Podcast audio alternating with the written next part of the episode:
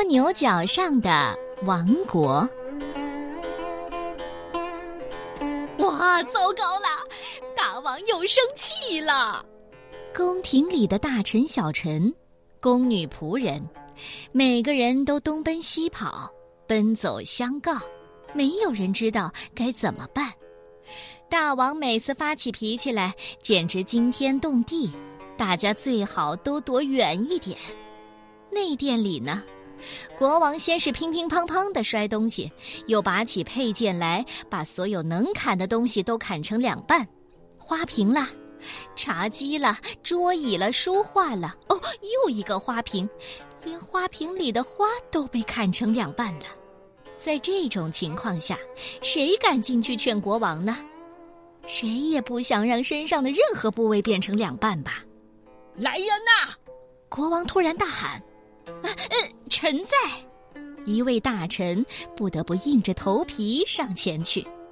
国王挥舞着手上的剑，大喊：“给我召集十万兵马，准备出发！”啊，是。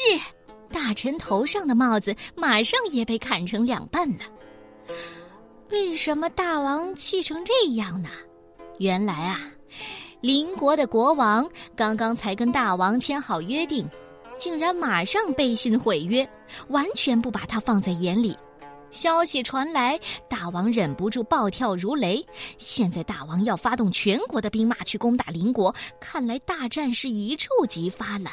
唉，唉，大家都唉声叹气的。回想到几年前的一次大战，让全国年轻人死了一半，这一次啊。不知道又会有多少人家里的老母亲要伤透了心喽！气死我了，气死我了！内殿里的东西砍完了，国王又跑到花园里东找西找，看什么还可以砍。墙角坐着一个老头子，国王气冲冲的走上前去，举起剑就要砍，眼看老头子就要被砍成两半了，可老头子突然说话了：“哎。”你看，国王的剑停在老头子秃头上方三厘米的地方。看什么？国王好奇的问。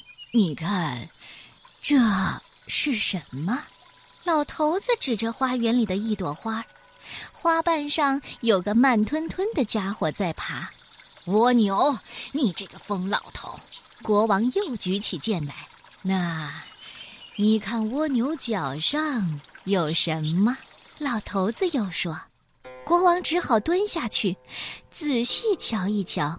这个老头子说话好像有一种特别的力量，让国王莫名其妙的想知道他葫芦里到底卖什么药。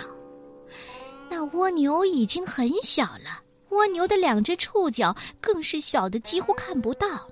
呃，蜗牛脚上有什么？”国王疑惑的问。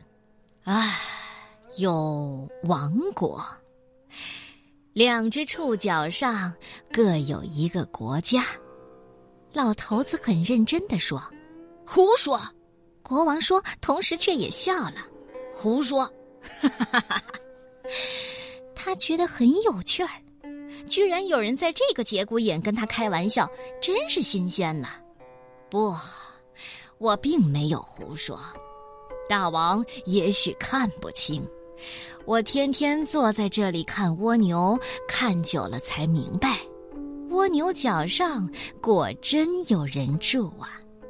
国王放下剑来，仔细的瞧，一边听老头说着：“你看，左边这个触角上的国家，就叫触，住了几十万人。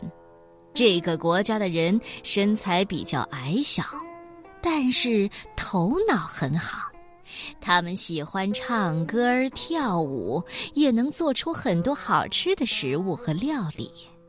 而右边触角上这个国家，叫做蛮，他们长得很高大。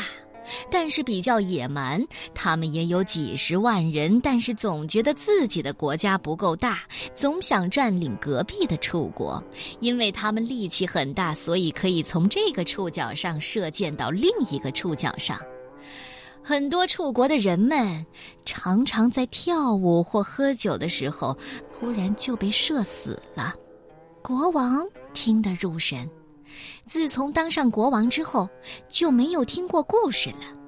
他大手在膝盖上一拍：“呃，怎么能呆呆的在国内被射死呢？一定要反击才行啊！”是，您说的没错。于是，楚国组成了一支大军，乘坐着他们发明的快速马车，远征蛮国，从这只蜗牛角跑到另一只的上面。最快的马车也要跑好几天。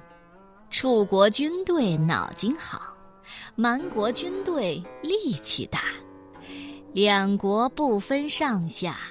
这一战呐！打得惊天动地，鬼哭神嚎。从这只蜗牛角打到另一只蜗牛角，到处都是尸体，死了好几万人。有时楚国占领了半只蜗牛角，有时蛮国反攻又占领了半只蜗牛角。国王关心地问：“呃，那结果最后是谁胜了？” 大王何必关心谁赢谁输呢？不管谁赢，也只是赢得了一只蜗牛角而已。国王摸着胡子想了想，哎，也对。如果他们知道自己是住在蜗牛角上，也用不着这么拼命了。国王忽然站了起来，唰的拔出剑来，搁在老头子脖子上，冷冷地说。你说这些是什么意思？难道你拿本王跟蜗牛相比吗？老头子闭上眼，缓缓的开口说道：“大王，你想一想，这个世界广大无边，四面八方的虚空，看不到尽头。在广大的世界中，有无数的陆地。”在其中一片广大的陆地上，又有无数的国家；其中一个国家里有许多座城，其中一座城里有许多座王宫，而在其中一座宫殿里住着大王。这样想起来，相对于无边的世界，大王跟住在蜗牛角上的人又有什么不同呢？国王愣住了。静静地走回内殿里去。